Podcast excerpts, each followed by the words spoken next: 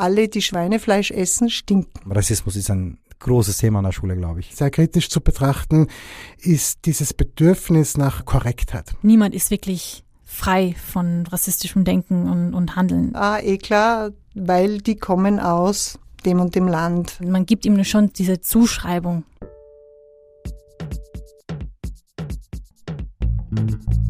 Richtig und falsch. Der Podcast über politische Bildung. Von Zentrum Polis, Demokratie 21 und der Arbeiterkammer Wien.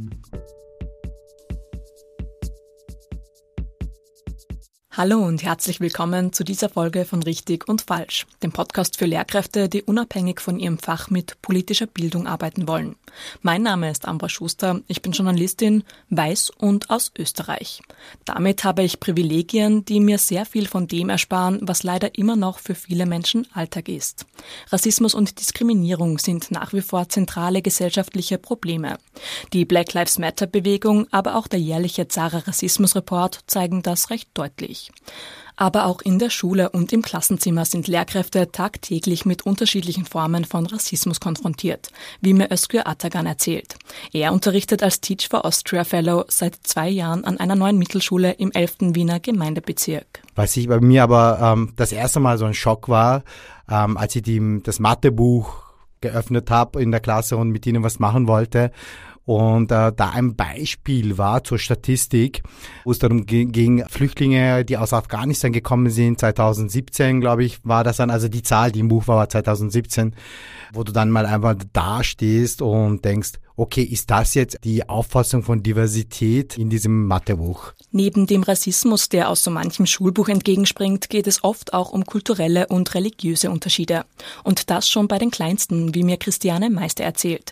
Sie ist Volksschullehrerin im 16. Wiener Gemeindebezirk. Neben der Hautfarbe und politischen Konflikten zwischen den jeweiligen Herkunftsländern, Stichwort Jugoslawienkrieg, ist vor allem das Essen ein Thema. Also bei Geburtstagsfeiern bringen die nicht-islamischen Kinder Gummibärchen mit und die islamischen Kinder nehmen es dann nicht. Und dann passiert zum Beispiel, ähm, ist passiert, dass ein Kind sagt, äh, das darf ich nicht essen, weil alle, die Schweinefleisch essen, stinken. Auch Lehrkräfte selbst sind nicht frei von Rassismus. Özgür ist durch seine eigene Geschichte sensibilisierter für Rassismus und erzählt mir von einer Situation im Lehrerinnenzimmer. Das war jetzt nicht bewusst Rassismus, sondern dieses typische, das haben wir alle, also auch ich, dieser Alltagsrassismus. Wir haben einen relativ unruhigen Jungen in der Klasse gehabt, der ein bisschen hyperaktiv ist und der handwerklich gut zurechtkommt etc. Und äh, wo dann schnell das Thema aufgekommen ist, ja, der sollte sich vielleicht so handwerklich, also in diese Richtung gehen. Und ähm, er kommt ja auch aus einer polnischen Arbeiterfamilie. Also positiv gemeint, total. Nur das war auch dann für mich so, Okay, das muss aber nicht heißen, dass er das machen muss, ja. Also er hat, ihm steht alles noch offen und so. Und aber interessanterweise hat sie sehr schnell verstanden und hat dann auch nochmal betont, dass es nicht so gemeint hat. Aber da merkt man mal, wie schnell man da in sowas äh, hinein schlittert ja. Lehrkräfte sind oft auch mit ihren eigenen verinnerlichten Vorurteilen konfrontiert. Manchmal sei es schwer, nicht unbeabsichtigt rassistisch zu denken, gibt Christiane Meister zu. Also in äh, manchen Ländern ist es durchaus üblich, dass die Kinder noch eine gesunde Watschen kriegen. Bei uns nicht. Bei uns ist es auch verboten und wir versuchen dann auch das Gespräch. Und da merke ich auch, dass man selber ein bisschen Vorurteile bestätigt fühlt und das aber nicht möchte. Also es ist sogar als Pädagogin schwierig, da dann ganz sachlich zu bleiben, weil man oft eine Schublade aufgemacht hat im Denken, ah, eh klar, weil die kommen aus dem und dem Land. Ja, wie umgehen mit solchen Situationen? Was tun bei rassistischen Zwischenfällen im Klassenzimmer? Wie sieht rassismuskritischer Unterricht überhaupt aus? Und vor allem, wo liegen die eigenen blinden Flecken, was versteckten Alltagsrassismus betrifft? Genau diesen Fragen möchte ich in dieser Folge nachgehen. Beginnen wir mit zwei ganz grundsätzlichen Punkten. Erstens, Rassismus ist ein heikles Thema, eines der heißen Eisen der Gesellschaft, wenn man so will. Einen Bogen drum machen sollte aber trotzdem nicht in Frage kommen, sagt Stefan Schmidt-Heher. Er ist politischer Bildner an der Pädagogischen Hochschule in Wien. Ein Ignorieren von Rassismus ist einfach nicht angebracht, weil das widerspricht meinem Auftrag als Lehrer oder als Lehrerin der sich ja nie nur auf einen fachlichen Auftrag beschränkt, egal in welchem Fach nämlich, ja, nicht nur in politischer Bildung oder in Geschichte, sondern auch äh, im Werkstattunterricht oder im naturwissenschaftlichen Unterricht. Und der zweite grundsätzliche Punkt ist, Rassismus ist überall. Dessen muss man sich einfach bewusst sein, sagt Helene Ahmad. Sie hält Antirassismus-Workshops in Schulen und sie sagt aber auch, dass sich das Thema nicht nur auf eine Unterrichtseinheit beschränken lässt. Viele Lehrkräfte meinen, dass man äh, Rassismuskritik im Bildungssystem als Fach irgendwie durchgehen kann und das war's. Ich glaube, dass es wichtig ist zu erkennen, dass das eine alltägliche Sache ist. Und da beschreibe ich jetzt nicht nur die Situation im Klassenraum, im Unterricht oder in der Schule allgemein, sondern eben alltägliche Handlungen, die reflektiert werden müssten. Und das eben nicht nur im, im Rahmen ihres Faches passiert. Das ist, glaube ich, das, was ich Ihnen weitergeben würde, den Lehrkräften und dass es keinen rassismusfreien Raum auf jeden Fall gibt. Das zu erkennen und darauf aufzubauen. Rassismus kommt, wie wir zu Beginn schon gehört haben, in den unterschiedlichsten Facetten daher. Bevor man sich mit Rassismus als Thema im Unterricht befassen kann, gehört deshalb das eigene Verständnis dafür geschärft. Es braucht ein Bewusstsein dafür, was denn jetzt eigentlich rassistisch ist und wo Diskriminierung beginnt. Oft ist das eindeutig, problematisch wird es aber dann, wenn Rassismus nicht gleich als solcher erkannt wird, sagt Stefan Schmidt-Heher wenn ich der Meinung bin, Rassismus, das war eben im Nationalsozialismus oder in der Sklaverei oder in, in, der Apartheid und davon sind wir jetzt zum Glück sehr weit weg. Also ja, wir sind sozusagen sehr weit weg davon, aber das heißt definitiv nicht, dass Rassismus nicht ein Problem ist. Und diese eigentlich positiv gemeinte oder positiv verstandene abwehrende Haltung gegenüber Rassismus blockiert, glaube ich, viele Auseinandersetzungen und ja, wenn, wenn sozusagen Rassismus so an den Rand der Gesellschaft geschoben wird, also zu etwas ganz Extremen gemacht wird, ich meine, das ist ja grundsätzlich jetzt einmal nicht schlecht. Das starke Bedürfnis nach einer Abgrenzung, ja. Aber problematisch ist es dann, wenn es den Blick auf das eigene verhindert oder da im Weg steht.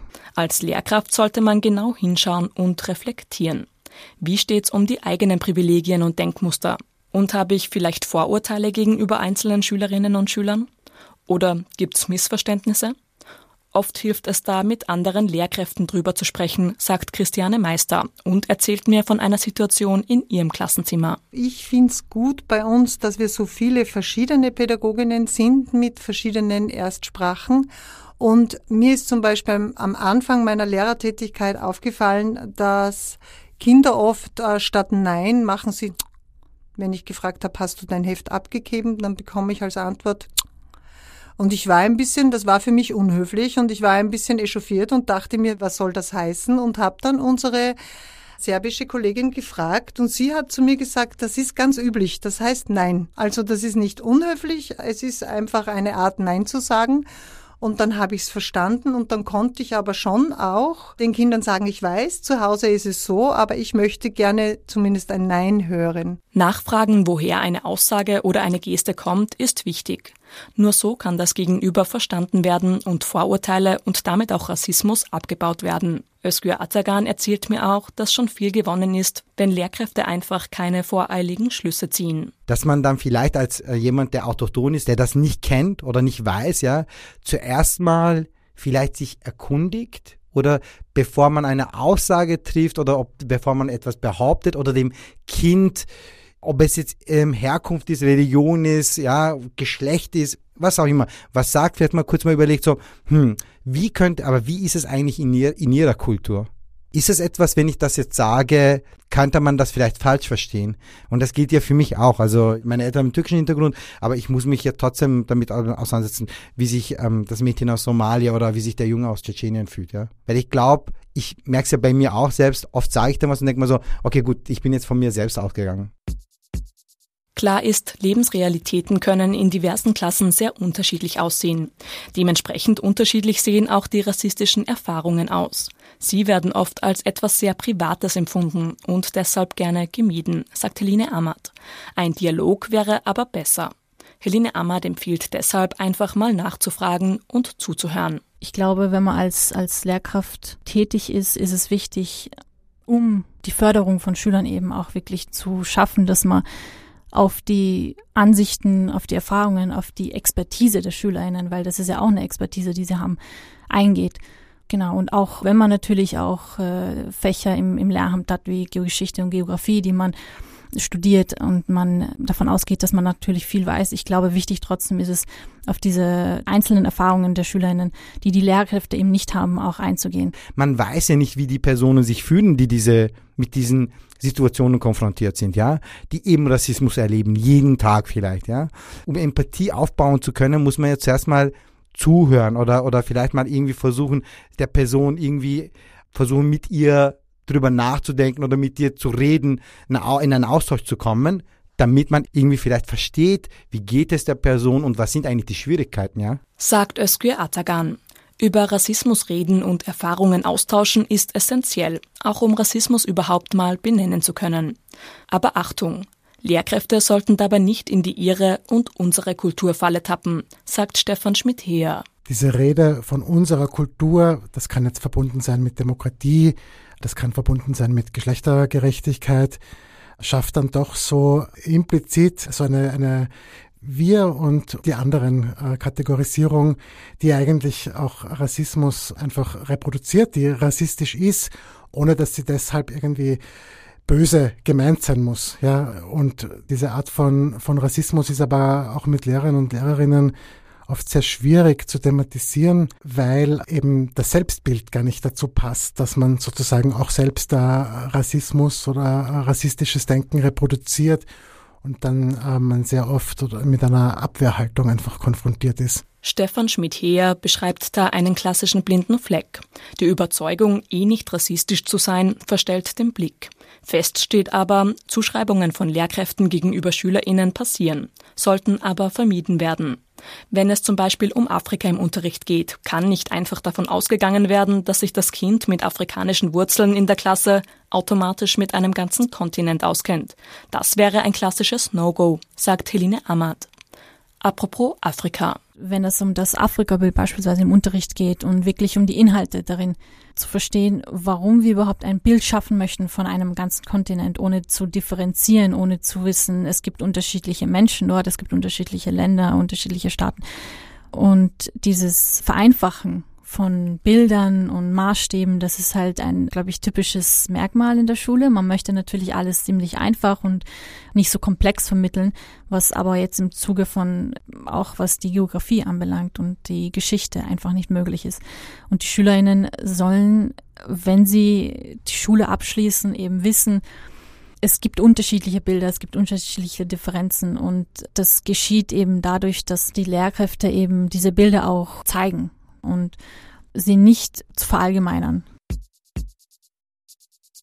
Kommen wir von der eigenen Sensibilisierung für Alltagsrassismus zum sensiblen Umgang mit rassistischer Diskriminierung. Was kann ich zum Beispiel tun, wenn SchülerInnen sich gegenseitig rassistisch beleidigen oder eine diskriminierende Bemerkung fällt? Einfach überhören soll auch hier keine Lösung sein, sagt Stefan Schmidt-Heer. Ich kann das ja auch grundsätzlich nachvollziehen. Ich will ja nicht sagen, dass das jetzt immer äh, ganz furchtbare Kollegen und Kolleginnen sind. Es ist sehr alltagsnah.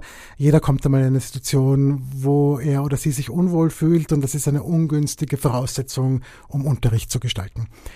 Aber wenn ich mir zumindest selbst sicher bin in Bezug darauf, was Rassismus ist, wie ich damit umgehen kann, dann äh, ist die Chance auch viel größer, dass ich zum Beispiel rassistische Bemerkungen, die mal zwischendurch fallen, einfach erstens überhaupt thematisiere und zweitens auch in einer Art und Weise thematisiere, die einfach im Sinne auch des Unterrichtsprinzips der politischen Bildung in allen Schulfächern, Schulformen und Schulstufen ist. Auch Christiane Meister thematisiert diskriminierende Bemerkungen bei ihren VolksschülerInnen.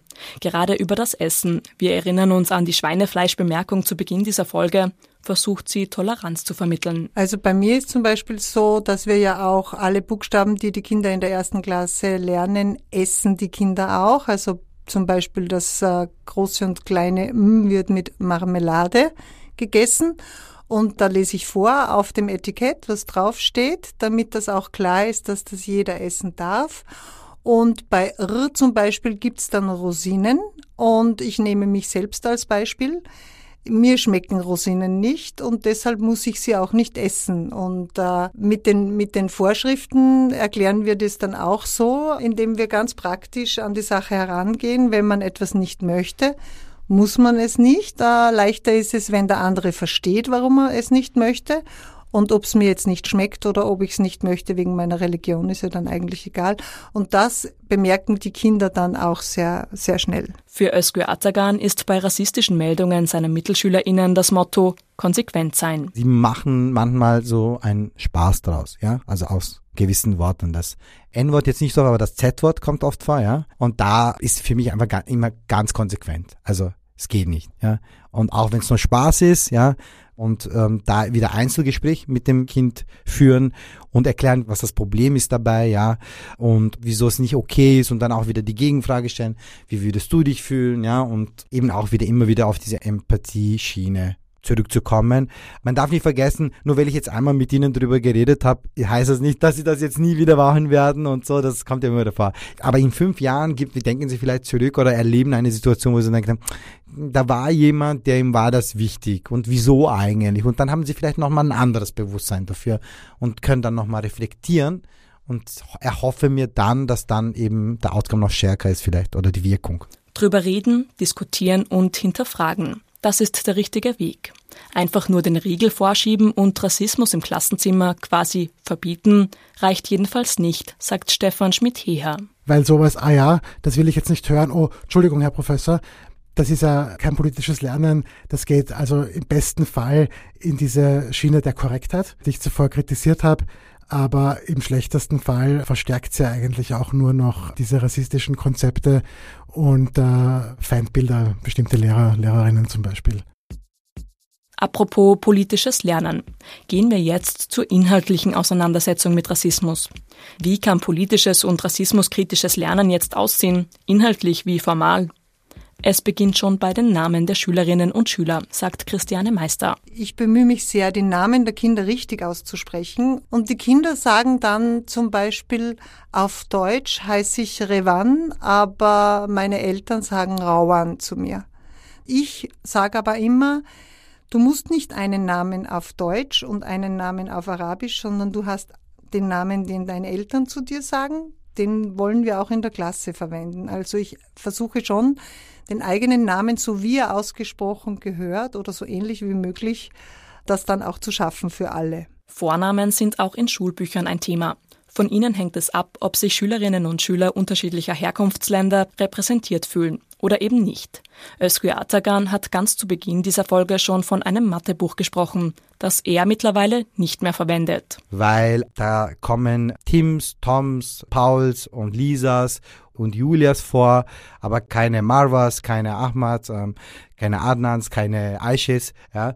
Und wenn überhaupt, dann ist es eben einmal der Ali, ja, der immer wieder auftaucht. Aber es ist einfach gar keine Diversität da und auch in Geschlechterrollen ist es so, ja. Und habe dann einfach beschlossen, immer wenn ich jetzt ein Textbeispiel mache, oder wenn wir Textbeispiele lösen, dann mache ich es so, dass ich dann einfach meinen eigenen Text Aufgaben erstelle. Das heißt natürlich mehr Arbeit für mich, aber ich kann dann genau auf diese Sachen dann sensibel darauf eingehen und die Hoffnung ist natürlich niederschwellig bei Ihnen, dass, äh, dass das ankommt und wir müssen zuerst mal als Mehrheitsgesellschaft, und ich nehme mich mittlerweile auch da rein, weil ich mich auch als ein Teil der österreichischen Gesellschaft fühle, ein System schaffen oder eine Atmosphäre schaffen, wo sich alle inkludiert fühlen. Ja, nicht integriert, sondern inkludiert fühlen. Das heißt, ein Teil des Systems fühlen, ja. Özgür Atagan fasst die Diversität bei Lehrmaterialien noch weiter. Auch Literatur kann ein Zugang zu einem rassismuskritischeren Unterricht sein. Ganz viele auch Bücher lesen, die von Menschen geschrieben sind, die eben dann nicht nur westeuropäischen Hintergrund haben, sondern wo sie einfach das Gefühl haben, sie werden gesehen. Ja, also afghanische Schriftsteller, türkische Schriftsteller, Schriftstellerinnen oder eben aus dem Balkan, wo auch Geschichten vorkommen, die auch ihre Lebensrealität widerspiegelt, ja, und nicht ganz überspitzt jetzt absichtlich dargestellt, die Heide außer allem nur, ja, auch das ist wichtig, auch das müssen Sie hören, aber eben auch, dass dann eben, weiß ich nicht, der Jamie in der Türkei irgendwo vielleicht an einer Farm lebt oder irgendwie in Istanbul auf der Straße vielleicht und, und eben nicht diese Klischees bedienen, wo dann vielleicht eben, weiß ich nicht, der Bösewicht wieder irgendwie aus Russland oder aus dem Balkan oder eben aus, aus dem Orient kommt oder so. Also einfach diese Vielfalt auch da reinbringen. Von den Vornamen und der besprochenen Literatur zur Sprache an sich. Sie ist zentral, wenn es um rassismuskritischen Unterricht geht. Mehrsprachigkeit wird spätestens seit den Deutschförderklassen oft als etwas Negatives dargestellt. Schon VolksschülerInnen werden bei der Schuleinschreibung auf Deutsch getestet. Wenn ihre Deutschkenntnisse unzureichend sind, muss jedes Semester ein Test abgelegt werden, um überhaupt aufsteigen zu können, erzählt mir Christiane Meister. Sie versucht in ihren Klassen im Gegenzug bewusst Mehrsprachigkeit zu leben und als etwas Positives zu vermitteln. Wir versuchen zum Beispiel jetzt bei Wortschatzerarbeitung natürlich auf Deutsch und dann probieren wir es auch auf Englisch. Wir haben sehr viel Englisch auch. Und ich möchte dann auch immer die verschiedenen Länder der Herkunftsländer, die Wörter auch in diesen Sprachen, Serbisch, Kroatisch, Arabisch, Somalisch, äh, Rumänisch, Türkisch habe ich in der Klasse. Und wir versuchen dann Wörter auch in diesen allen Sprachen zu sagen und zu übersetzen, auch auf Oberösterreichisch, wo ich herkomme. Wir begrüßen uns auch in der Früh in allen Sprachen und so halt das Gleichgewicht der Sprache, die Wichtigkeit der jeweiligen Sprache auch zu zeigen, wie wichtig es ist. Und gleichzeitig ist aber unsere gemeinsame Sprache Deutsch. Einmal im Jahr gibt es an der Volksschule von Christiane Meister außerdem ein sogenanntes Sprachenlabor. An zwei Vormittagen können Kinder da eine für sie fremde Sprache lernen. So kommen Kinder in Berührung mit anderen Sprachen und auch Kulturen. Stefan Schmidt-Heer merkt hier aber an, dass der Austausch bei Projekttagen und Veranstaltungen nur bedingt gegen Rassismus hilft. Also so die Idee, man könnte jetzt Rassismus vorbeugen, indem man ein interkulturelles Fest veranstaltet. Ja, also die Begegnung mit Menschen, mit denen ich sonst nichts zu tun habe, kann schon einen Beitrag dazu leisten, auch Vorurteile abzubauen. Ja. Aber die Annahme, naja, wer ein Kebab isst, der kriegt er dann mit, ist eh auch ganz gut und Türken und Türkinnen sind ja eigentlich auch so Menschen wie ich ist einfach problematisch und, und irreführend. Ja, und gerade so aus Angst davor, Rassismus als Rassismus zu benennen und anzusprechen, scheint das manchen Lehrern und Lehrerinnen so ein, ein geeigneter, ein sanfter Weg zur Auseinandersetzung mit äh, Diskriminierung, so ganz allgemein in unserer Gesellschaft und wenn da das eigene Bewusstsein aber fehlt, dann kann ich auch solche Anlässe nicht nutzen. Und der Begriff so des interkulturellen Lernens, der kann da oft nicht mehr mithalten weil er ja auch reproduziert, naja, wir, unsere Kultur, ja, als ob wir alle die gleiche hätten und dass die, die anderen auch alle so machen würden. Es braucht also eine tiefergehende Auseinandersetzung mit Rassismus. Die gibt es etwa bei den Workshops von Helene Ammert. Auch bei ihr geht es um Sprache und zwar um die Basics in politisch korrekter Sprache. Das sind Wörter, Selbstbezeichnungen wie eben schwarze Menschen, POCs. Diese Selbstbezeichnungen, die Fremdbezeichnungen sind ganz wichtig, dass die Schülerinnen wissen sollen, was sie sagen dürfen, was sie sagen können. Aber auch, wenn wir jetzt über Sprache sprechen, auch die Sprache im, im, in der Musik, im Hip-Hop und so, was viele Schüler ein bisschen verwirrt, weil oft mal die Frage gestellt wird halt auch von ihnen, dass, dass sie nicht wissen, warum man jetzt das Wort, das N-Wort jetzt nicht sagen kann, darf, obwohl es ja eigentlich gängig verwendet wird im, im Hip-Hop und, und der Musikszene. Äh, und da ist es, glaube ich, auch äh, ziemlich spannend, ihnen das zu erklären, warum man das nicht machen kann. Helene Amart erklärt ihren Schülerinnen und Schülern also, dass es einen Unterschied macht, wer wen wie bezeichnet und was man sagen darf und was nicht. Stefan Schmidt-Heer gibt seinen Studierenden wiederum mit, dass es auch hier bei Weitem nicht reicht, wenn man sich als Lehrkraft einfach nur auf die politisch korrekten Bezeichnungen zurückzieht. Also politische Korrektheit wird auch hier sehr oft meiner Ansicht nach falsch verstanden als das, was jemand anderer von mir fordert und was ich halt erfüllen muss, um keine Probleme zu kriegen. Oder genauso falsch, aber ganz andere Sichtweise, das, was mein eigener Anspruch ist, was man halt nicht sagen soll oder was man halt heute nicht mehr sagt. Auch da spricht jetzt soweit nichts dagegen, sich diese Gedanken zu machen oder auch Rücksicht darauf zu nehmen, wie in der Gesellschaft oder in der Schule einfach Dinge nicht mehr sagbar sind. Aber es fehlt die selbstkritische Reflexion mit Rassismus in meiner eigenen Umwelt, in meiner eigenen Wahrnehmung, wenn ich auf diese formalen Aspekte, was sagt man jetzt, was darf man nicht mehr sagen und dann streut man noch ein Witzchen ein darüber, was man nicht mehr sagen darf, wenn ich nur auf das fokussiert bin. Es braucht also abseits der Formalia auch hier eine tiefergehende inhaltliche Diskussion. Aktuelle politische Probleme und Konflikte bieten sich in der politischen Bildung als Ausgangspunkt für eine solche Diskussion über Rassismus an. Stefan Schmidt-Heer schildert ein mögliches Unterrichtsbeispiel. Die Kürzung der Familienbeihilfe, also die Indexierung, die sogenannte, für Arbeitskräfte, Arbeiter, Arbeiterinnen mit Kindern, die in einem anderen EU-Land leben.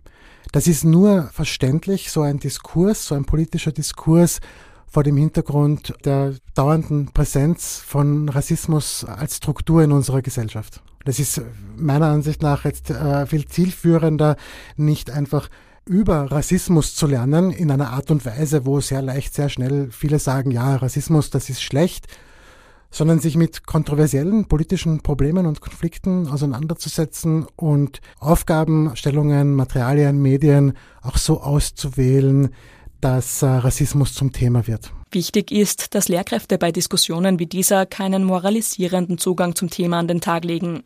Vielmehr müssen sie ein Klima für offenen Diskurs schaffen, sagt auch Helene Amart. Den Raum schaffen, dass äh, die Schülerinnen das Gefühl haben, sie können sich äußern, auch wenn es falsch ist. Äh, keine Schülerin wird äh, von Anfang an wissen, wie sie zu diesen Themen stehen sollte. Das ist gar nicht möglich. Aber wissen sollen sie halt eben, dass sie diesen Raum haben, sich zu äußern.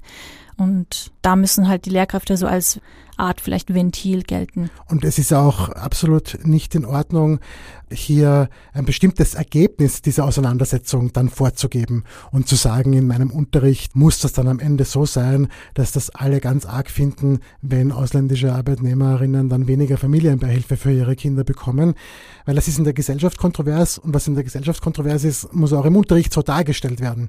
Das heißt nicht, dass ich mich als Lehrer selbst da in jeder Hinsicht, äh, in jeder Situation scheinneutral positionieren muss. Aber gerade an solchen kontroversen Themen kann man natürlich viel mehr politische Kompetenzen auch äh, fördern als an oberflächlichen Bekenntnissen. Besonders deutlich wird struktureller Rassismus auch bei Wahlen. Die Diskriminierung von in Österreich lebenden, nicht Wahlberechtigten wäre ein weiteres Unterrichtsbeispiel mit Diskussionspotenzial, sagt Stefan Schmidt-Heer. Weil wir in Wien die Situation haben, dass ungefähr ein Drittel der hier lebenden Menschen im wahlberechtigten Alter ja keine Wahlberechtigung haben für die allermeisten Wahlen. Und das halte ich für ein Problem ich sage nicht, dass jetzt jeder meine Lösungsansicht dazu übernehmen muss. Das wäre eine Überwältigung. Aber es zu thematisieren und als Problem einer Auseinandersetzung zugänglich zu machen, das halte ich für eine Aufgabe der politischen Bildung. Eigentlich immer, wenn es um Wahlrecht, um Motivation zur Wahl, auch um den Ablauf von Wahlen geht, eben das auch einzubringen. Ein weiterer aktueller Anlass, an dem sich Rassismus diskutieren lässt, wäre an dieser Stelle auch die Debatte um den Zugang zur Staatsbürgerschaft. Es müssen aber nicht immer die knallharten politischen Kontroversen sein. Eine besondere Art des Austauschs und damit auch des politischen Lernens kann es auch geben, wenn in einer Klasse Kinder mit Fluchterfahrungen sind, erzählt Özgür Atagan. Sie merken dann, dass ich zuhöre und interessiert Fragen stelle und man merkt dann ziemlich schnell, dass sich ein Kreis bildet und dann die anderen Kinder auch Fragen stellen. Und ich glaube, dieser Austausch wieder auch da, also dieses ich teile meine Erfahrung, ja, ist vielleicht nicht jedes Kind so, da muss man auch, glaube ich, sensibel sein, ja. Aber die anderen Kinder hören zu und, und es ist eine neue Welt, die sie vielleicht gar nicht kannten, zumindest bei manchen Kindern. Und ich glaube, das ist wieder ein, einfach so eine Win-Win-Situation, ja. Das eine Kind hat das Gefühl, dass zugehört wird und das andere Kind ähm, nimmt sich was mit, das für ihn ganz neu ist. Özgür Atagan kann Erlebnisse wie diese entspannt und positiv sehen. Vielen seiner Berufskolleginnen geht es da aber anders. Sie sind in erster Linie überfordert. Wie immer gilt, auch hier kann man sich externe Hilfe holen, etwa in Form von Schulworkshops. Was es abgesehen davon bräuchte, ist eine diversere Lehrerinnenschaft auch wenn sich da eh gerade einiges in die richtige Richtung bewege. Nötig sind auch mehr Lehrerinnenfortbildungen und mehr Problembewusstsein für Rassismus in der Schulkultur, sagt Stefan Schmidt-Heer abschließend. Was einfach insgesamt dann zu kurz kommt, ist eine kritische Auseinandersetzung mit Problemen, mit Konflikten in unserer Gesellschaft unterschiedlichen Standpunkten dazu und eine Analyse, wie die geprägt sind, ja, womit wir zu tun haben, mit welchen Welt- und Menschenbildern, weil das ist das, was auch einen, einen Beitrag einfach zu dem leisten kann, was in der politischen Bildung so ein, ein, ein Kernziel ist, nämlich Orientierung. Weil diese Orientierung, die brauche ich einfach also als Voraussetzung auch für politische Mündigkeit. Und wenn ich die nicht habe und dann nur ja, oberflächlich mich irgendeiner Position anschließe, ist das eben auch nicht nachhaltig und eben auch kein Lernprozess gewesen. Halten wir also fest, der Rassismus, der unsere Gesellschaft prägt, kann nicht alleine in der Schule gelöst werden. Es ist aber richtig und wichtig, für Diskriminierung und auch den oft weniger offensichtlichen Alltagsrassismus zu sensibilisieren. Und zwar sich selbst, die Schülerinnen und Schüler, aber auch Kolleginnen, wenn nötig. Es ist auch richtig, rassistische Vorfälle und Erfahrungen im Unterricht zu thematisieren. Es wäre falsch, das nicht oder nur oberflächlich und moralisierend zu tun. Das war's mit dieser Folge von Richtig und Falsch. Redaktion Patricia Schlatschik, Nina Schnieder und Ambra Schuster. Auch die nächsten Folgen bauen auf Erlebnissen und Fragestellungen von Lehrerinnen und Lehrern auf. Erzählt mir von euren Erfahrungen und Befürchtungen, wenn es um politische Bildung in eurem Unterricht geht. Schreibt mir eure Anregungen und Feedback an podcast.politik-lernen.at. Wenn euch das Format gefallen hat, empfehlt den Podcast gerne weiter. Wer mehr mit politischer Bildung arbeiten möchte, findet weitere Angebote in den Show Notes. Mein Name ist Ambra Schuster. Ich bedanke mich fürs Zuhören und freue mich, wenn ihr nächstes Mal wieder mit dabei seid.